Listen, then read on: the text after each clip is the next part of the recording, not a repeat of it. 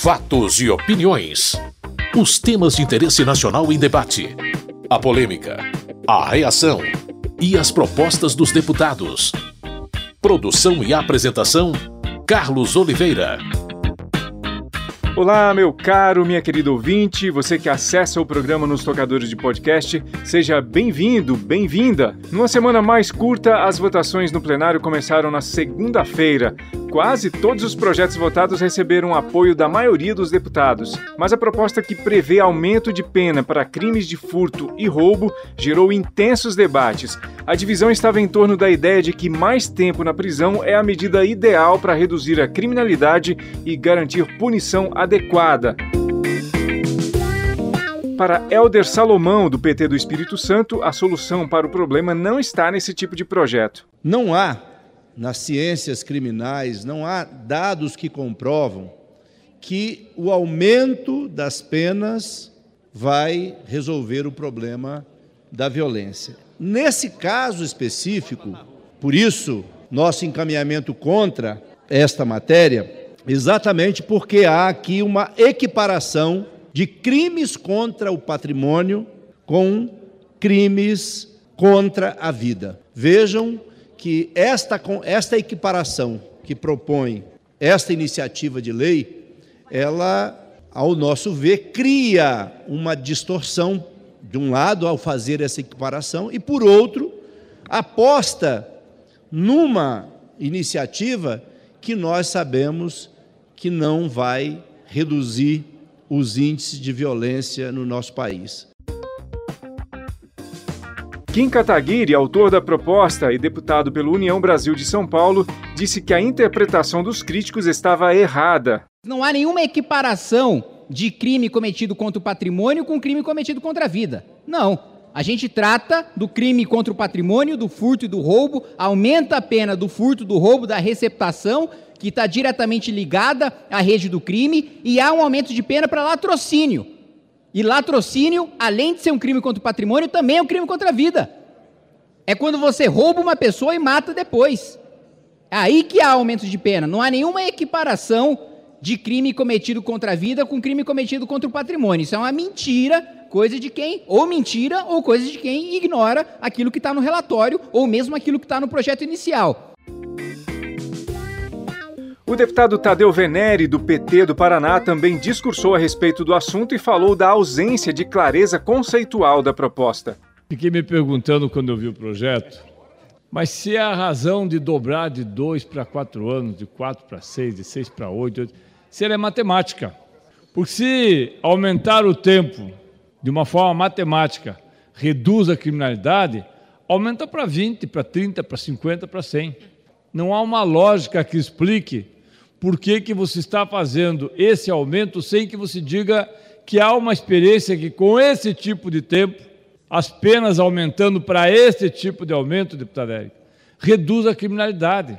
Não é verdadeiro, deputado Kim, que o fato de uma pessoa roubar e ter uma pena, e sabe que tem uma pena de dois anos, se a pena foi aumentada para três anos, quatro anos, ele vai deixar de fazê-lo. Não vai deixar. Coronel Assis, do União Brasil de Mato Grosso, rebateu as críticas negativas ao projeto.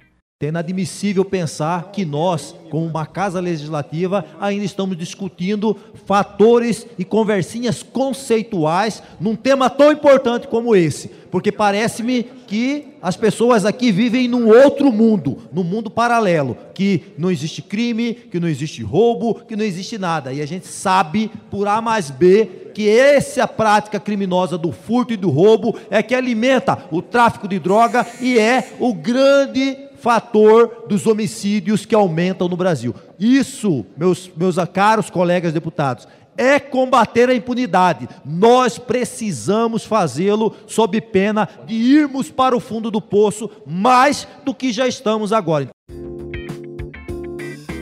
Na opinião do deputado Glauber Braga, do PSOL do Rio de Janeiro, o que a proposta prevê não é a melhor maneira de enfrentar uma situação como essa. Final da década de 90, início dos anos 2000, 100 mil pessoas encarceradas. Hoje, 750 mil pessoas encarceradas. Os índices de violência no Brasil diminuíram ou aumentaram? A sensação de segurança dos senhores diminuiu ou aumentou? Se essa lógica que está sendo proposta no projeto de lei tivesse como objetivo a redução da violência, evidentemente a gente teria que pensar em relação a ela de maneira bastante detida. Mas, infelizmente, se repete uma lógica que, historicamente, não vem dando certo no Brasil. A deputada Adriana Ventura, do Novo de São Paulo, argumentou que essa medida é uma sinalização contra a impunidade. A gente sabe que há uma leniência enorme hoje com atividades criminosas. Tal, a nossa cidade, a minha cidade, cidade de São Paulo, está um caos com roubo de celulares. Eu tenho familiares que tiveram uh, celulares roubados, estouram vidro de carro, é uma violência atrás da outra. Os, os bandidos são presos, bandidos são presos e são soltos. A gente não pode ser leniente com bandido. O problema do nosso país se chama impunidade. Eu acho que vale a discussão se só o aumento de pena resolve. Eu acredito que não é só o aumento de pena, tem também a questão da educação, tem outras questões, sim, de reinclusão, tem a questão dos presídios, mas o aumento de pena é um caminho, sim. Para Talíria Petrone, do PSOL do Rio de Janeiro, o projeto tem um viés muito intuitivo. É óbvio que é verdade que esse PL dialoga com um sentimento popular. Um trabalhador que, com muito suor, compra o seu patrimônio, um carro, um celular, um celular que divide em 12 vezes sem juros, e, quando está pagando ainda as primeiras parcelas, ele tem o celular furtado. É indignante. E ele é vítima, sem dúvida, desse furto. Isso é verdade. Mas é mentira, é fake news dizer para esse trabalhador, através desse PL, que a matéria hoje votada é solução para esse furto ou qualquer tipo de furto no Brasil. É um remédio mentiroso para um problema real, senhor presidente. E eu queria alertar para os problemas concretos e graves que estão contidos nesse PL. Primeiro, a gente tem uma população carcerária com mais de 800 mil pessoas, a terceira do mundo, quase um milhão de presos. Falar que não se pune no Brasil é ridículo. Se pune mal no Brasil, essa é a verdade.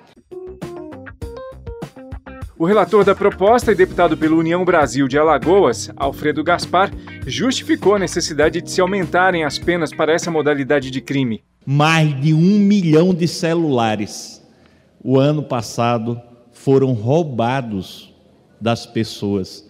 E não são de doutores milionários, esses têm segurança foram roubados de pessoas simples que lutaram muito para ter esse patrimônio. E uma grande parcela desse crime patrimonial terminou em latrocínio. As pessoas perderam seus entes queridos porque a legislação brasileira ela é muito branda quando visa proteger o patrimônio. Aqui esse discurso de que aumentar a pena de crime de furto e de roubo só atinge a pobreza, quem tem sido atingido diariamente pela prática de crimes violentos é a grande parcela da população pobre. Tarcísio Mota, deputado do PSOL do Rio de Janeiro, falou sobre o quanto é compreensível a frustração e tristeza diante do crime, porém criticou o que o projeto indica como solução.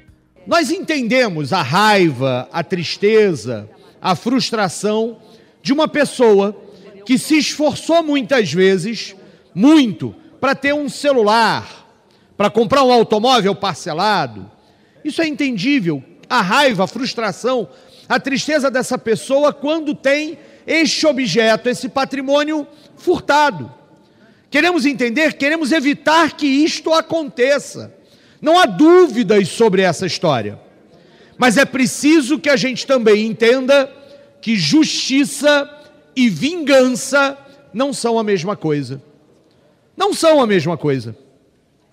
Pessoas que cometem delitos e crimes devem ser responsabilizados pelos delitos e crimes que cometem na proporção dos delitos e crimes que cometem. E nossa função é que esta responsabilização possa, de um lado, ser um processo, sim, que responsabiliza a pessoa em si, mas que também sirva como alguma coisa a ressocializar, pensar, rever e evitar crimes e delitos futuros. Delegado Palumbo, deputado pelo MDB de São Paulo, não vê outra saída a não ser o aumento de penas. E a gente tem que ouvir aqui deputado falando que a população carcerária está lotada, que está cheia de. O problema é deles. Livre-arbítrio. Quem mandou roubar? Quem mandou furtar? Quem mandou matar? O problema é deles. A gente tem que defender o cidadão do bem. E esse discurso, nossa, roubou uma caixa de chocolate, mentira! Tá cheio de gente pagando carnê de carro que financiou, que dependia desse veículo para trabalhar, de moto, fica pagando cinco anos, 60 meses. Aí o criminoso vai para a cadeia, se for, em flagrante, é solto na audiência de custódia. Cansei de prender criminoso na boca das motos em São Paulo. Um deles eu prendi sete vezes. E as sete vezes ele saiu na audiência de custódia. No final dos debates, o projeto que aumenta a pena para os crimes de furto e roubo foi aprovado. O próximo passo agora é a votação no Senado. Fatos e opiniões. Outro tópico da pauta que foi muito debatido nesta semana foi o projeto que cria a Política Nacional de Assistência Estudantil. A meta da proposta é garantir condições de permanência dos estudantes nas universidades públicas e em cursos de educação profissional científica e tecnológica que sejam públicos. O deputado Gilson Marques, do Novo de Santa Catarina, discursou contra a proposta. Este projeto ele pretende financiar, criar um programa, inúmeros direitos e possibilidades para o ensino superior, o que é extremamente positivo. Porém, todos esses direitos, evidentemente, eles têm um custo, uma despesa. E deputado Marcon, é impossível você dar o direito a alguém, a alguma pessoa, sem criar o dever para uma outra pessoa. E o direito que está sendo criado aqui é gigantesco. São 11 direitos, desde moradia estudantil, alimentação, transporte gratuito. E eu, quando eu leio transporte gratuito, eu fico pensando: quem é que vai oferecer o transporte gratuito? Que veículo é esse que é de graça? Que combustível é esse que é de graça? A deputada Dandara, do PT de Minas Gerais, afirmou que o projeto é imprescindível para melhorar o acesso à educação. Nós queremos cada vez mais que a universidade e que o Estado possa acompanhar a entrada e a permanência dos estudantes. É uma crueldade a gente garantir apenas a entrada. Nós temos que garantir condições objetivas, concretas, do estudante pobre, de escola pública, de baixa renda, permanecer na universidade. E quero aqui dar um relato, um testemunho. Ontem eu estava no Instituto Federal Triângulo Mineiro, campus Uberaba, e tiveram estudantes que choraram na reunião, relatando que o almoço custa 12 reais. E eles não têm dinheiro hoje, deputada Célia, para pagar o almoço. E nós não temos assistência estudantil ainda para o ensino médio. Então, esse projeto virá resolver esse problema. Maurício Marcon, do Podemos do Rio Grande do Sul, defendeu que o item fosse retirado de pauta. É um projeto que, no nome, defende todos os estudantes mas o seu conteúdo cria inúmeras castas, beneficiando grupos como quilombolas, indígenas e até mesmo estudantes estrangeiros refugiados, ao invés de criar um programa igualitário para todos. Afinal, somos todos seres humanos e o preconceito não deve existir por causa de cor de pele. Alice Portugal, deputada do PCdoB da Bahia e relatora do projeto, explicou o texto. A Política Nacional de Assistência Estudantil é regulada por decreto no Brasil.